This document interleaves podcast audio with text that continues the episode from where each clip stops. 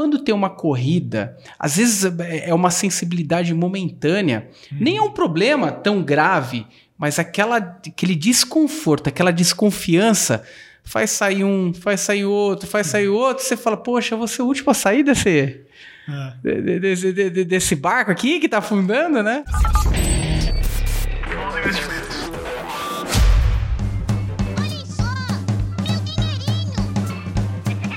Olá, investidores e investidoras, sejam bem-vindos a mais um Retorno Cast. Meu nome é Luiz Felipe Vieira, juntamente com Felipe Medeiros, e hoje eu quero falar sobre um assunto, Felipe, é, crédito privado através de fundos de investimento, os desafios que esse mercado vem enfrentando.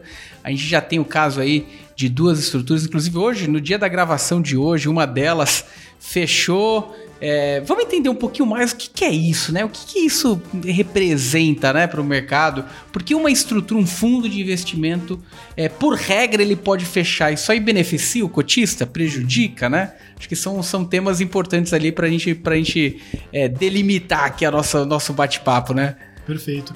A primeira coisa que eu acho estranho, né, é que não é uma coisa que está acontecendo isoladamente, né? Tudo bem que teve uma coisa que é, afetou o mercado inteiro, foi o caso lá das americanas, né? Então, uma fraude que pegou todo mundo de surpresa, até hoje está dando confusão isso, e afetou o mercado inteiro porque era um, né, um título lá bem avaliado, uma empresa bem avaliada, então quase todo fundo de crédito tinha esses caras na carteira, beleza, pegou o mercado como um todo.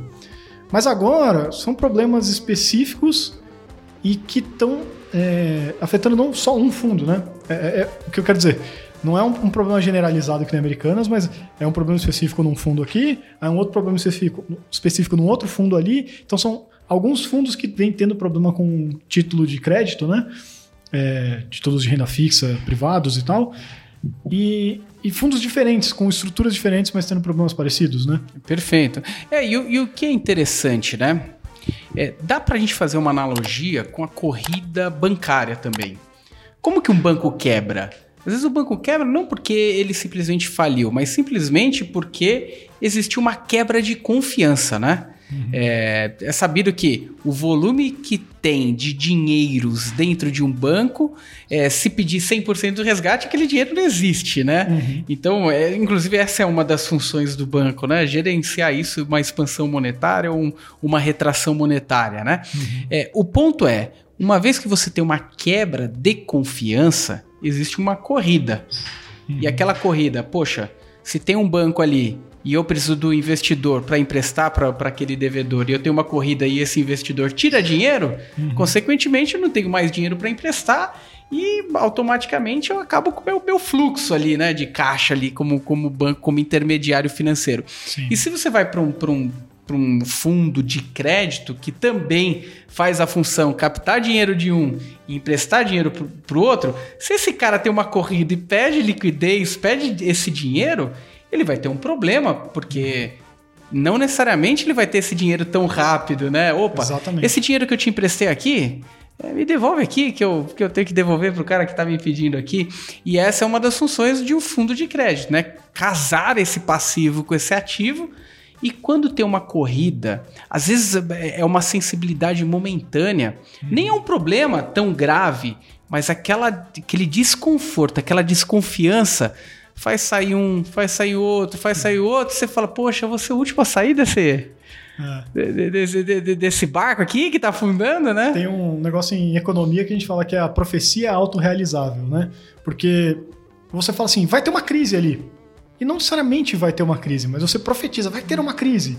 Aí você faz que todo mundo saia, ah, pô, vai ter uma crise, então eu quero pegar deixa meu dinheiro Deixa, deixa, deixa eu me antecipar. antecipar e pegar meu dinheiro. Aí sai todo mundo correndo, faz uma corrida bancária, desvaloriza os títulos e tal, e aí acontece uma crise, que não teria, mas por conta da profecia ali, né, entre aspas aqui para quem está só ouvindo, né, é, você acabou realizando de fato essa crise, né? Então é. tem um pouco disso também, né? É, no ano passado teve um fundo chamado Infinity, é, e, essa, e essa questão já está na mídia aí há um bom tempo, né? Uhum. É, o que aconteceu? É, por conta de um, de um desequilíbrio, do, é, existe uma, algumas regras tá, que um fundo precisa seguir.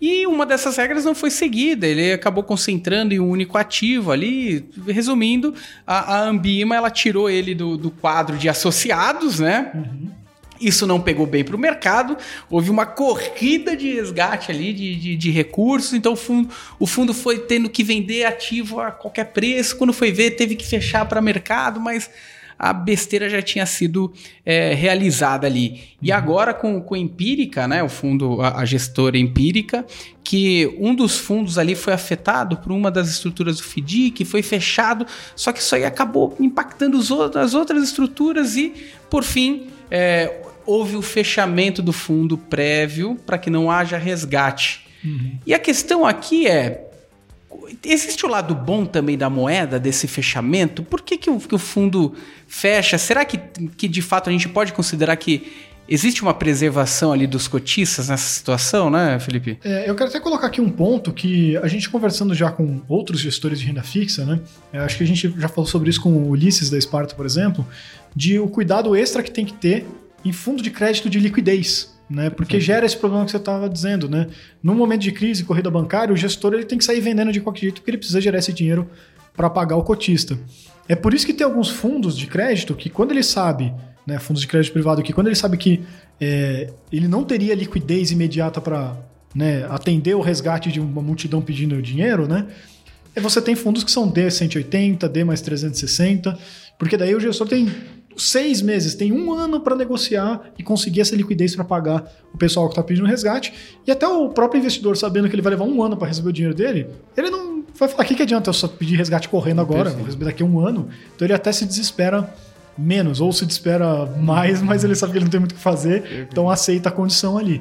É, então, esse tem esse efeito contrário, né? Por um lado, o investidor ele acha que ele está mais seguro por ele estar num fundo de crédito que tem liquidez, quando na verdade ele pode estar tá correndo um risco maior por ele Perfeito. ter liquidez, por conta desse efeito que a gente estava dizendo. E aí vem isso que você estava falando, né? Então, às vezes, o fundo ele pode colocar uma trava de falar: olha, eu estou fechando, você não pode resgatar mais por N dias, né? É, por um período X. Porque é justamente para isso. Olha, se todo mundo, se eu for atender o resgate de todo mundo que está fazendo agora, todo mundo vai perder muito dinheiro. Se a gente esperar um pouco, respirar e negociar e, com E calma. uma coisa importante, obedecendo os parâmetros é uma prerrogativa do gestor, tá? Tá de é. acordo com a regra, tá de acordo com a lei esse fechamento, tá? Exatamente. Se você até recomendação aqui, quem gosta de mercado, tem um filme lá que The Big Short, aqui no Brasil chama A Grande Aposta, bom pra caramba. E você vai ver que chega um pedaço do filme lá que ele conta que o Michael Burry, né, o gestor famoso lá que acertou a crise de 2008, ele teve que fazer isso, porque ele estava teoricamente correto na, na, tese dele de que ia quebrar o mercado imobiliário, que ele tinha estava apostando contra o mercado imobiliário ia bombar. Só que por muito tempo o, o mercado, né, principalmente os grandes bancos lá, ficaram né, na direção contrária para tentar é, ferrar ele, fazer o famoso short squeeze aqui, né? Okay. Que é você tentar pegar o cara que tá vendido e apertar ele tanto na direção contrária que ele tem que desistir e sair do, da operação não tem. Não tem mais caixa, não tem mais bala ali pra Exatamente. segurar. Então tentaram, tentaram, tentaram, só que... E, e os cotistas começaram desesperados, porque o fundo tava dando prejuízo nesse período, né? E começaram a pedir resgate, o cara foi lá e falou: então, vou fechar o fundo aqui, vocês não podem mais resgatar dinheiro. Todo mundo ficou louco, xingou ele horrores, né? Mas por quê? Porque o fundo estava dando prejuízo, ele não deixava o cotista, cotista, resgatar o dinheiro. E ele via que ia quebrar esse negócio logo ali na frente. Então ele não, não podia permitir que saísse esse dinheiro, senão ele ia ter que zerar a estratégia e ele só ia ficar com prejuízo, não ia ficar com o lucro que ia vir depois. Nesse caso, obviamente, deu certo, né? Então ele fechou, ele acertou, o mercado entrou em crise, ele ganhou uma puta de uma grana, e os cotistas, depois que estavam xingando ele, começaram a amar ele, enfim, a gente sabe como é que é, né? É óbvio que a gente pegou um caso de sucesso aqui, porque é um caso conhecido que tem lá no filme, assista depois, é bem interessante esse filme. É, mas pode acontecer de né, o gestor fechar e não conseguir resolver o problema. Né? Então tem esse risco mais, como disse o Luiz, tá na prerrogativa. Então você tem que saber que pode acontecer isso, e não só com fundos de crédito. Né? Perfeito. Qualquer tipo de fundo. Qualquer tipo de fundo.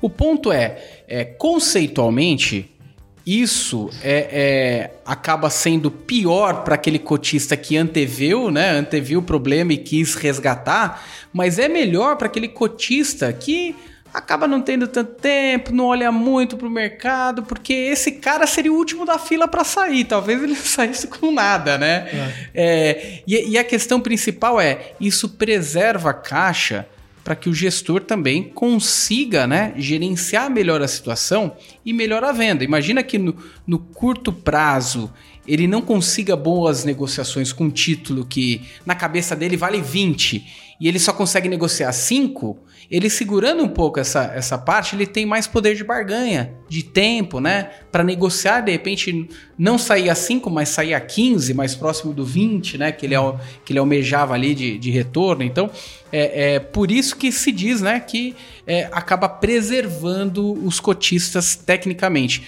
mas preserva aqueles que não estavam atentos e não tinham aquela intenção de sair tão rápido, tá? Porque aqueles lá que já estavam com a cota ali para sair também, uhum. aquele ali iria, iria, sair com dinheiro e, poxa, tanto faz o que ia acontecer depois ali com é. o fundo, né? É por isso que é importante também entender o tipo de fundo que você está investindo, né? Porque você tem fundos é, que vão investir em empresas é, é, crédito privado. Tudo fundo de crédito privado que eu vou dizer aqui, né? Mas estão investindo em empresas de maior porte, né? Então elas vão ter um risco de crédito menor e vão ter uma liquidez muito maior também, porque são empresas mais negociadas.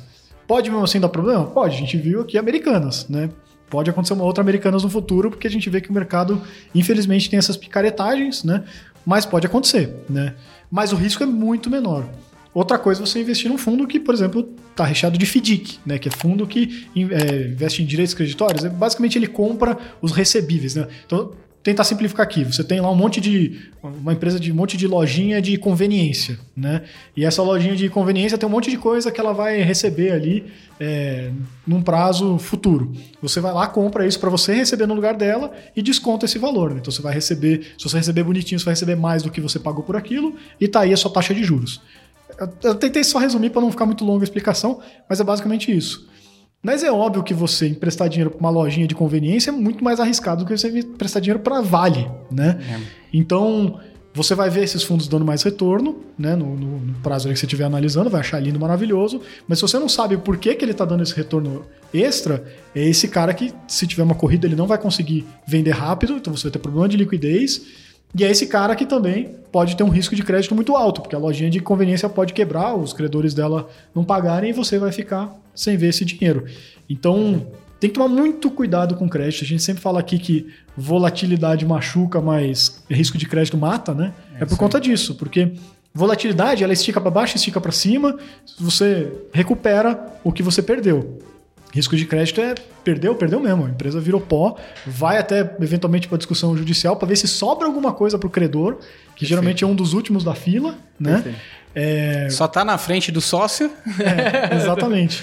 mas, mas o risco acaba sendo bem mais alto, né? Seu dinheiro vira pó mesmo, né? Perfeito. É, e o, e, e, e o ponto aqui é, pô, você pega o título da Vale totalmente negociável. Então você tem uma liquidez de um dia para o outro. Esse título facilmente você liquida ali, né? Por mais que exista estresse no mercado, é um título líquido. Você vai para um FDIC, o FDIC não consegue ser vendido. Eu não consigo negociar praticamente. É um negócio que leva tempo, que você tem que estruturar uma venda, você tem que né, pensar na mobilidade. Então é, é, é menos, é, é, menos acessível, vamos dizer assim, para aquela liquidez de mercado. E boa parte dessas estruturas que, que trazem um ganho superior, elas acabam carregando um pouco de FDIC, tá? Uhum. Então isso aí acaba trazendo um certo desconforto quando tem problema de solvência ali, né? É. É, automaticamente, é, você que, que pensa em estruturar crédito e, e, e investe em fundos, é, é, um, é um ponto importante na hora de definir né, o tipo de estratégia que utilizar, porque em um momento de dor de barriga aí do mercado, Pode ser que o gestor aí tenha que fechar o fundo que você tem o dinheiro, e se esse dinheiro for necessário para algum compromisso, pode ser que você tenha um problema de solvência ali também para pagar, honrar aí os seus boletos também, né? É isso aí. Então saiba onde você está colocando seu dinheiro, mesmo que você esteja delegando para um gestor, porque você tem tipos de fundos, né? É um fundo de crédito privado para empresas de menor porte, então não vai com muita sede ao pote. Parcela pequenininha do seu patrimônio só para dar aquele, aquela temperadinha no retorno mas tenta pulverizar, mesmo que né, o gestor já faça uma pulverização dentro da carteira dele, porque pode acontecer esses problemas.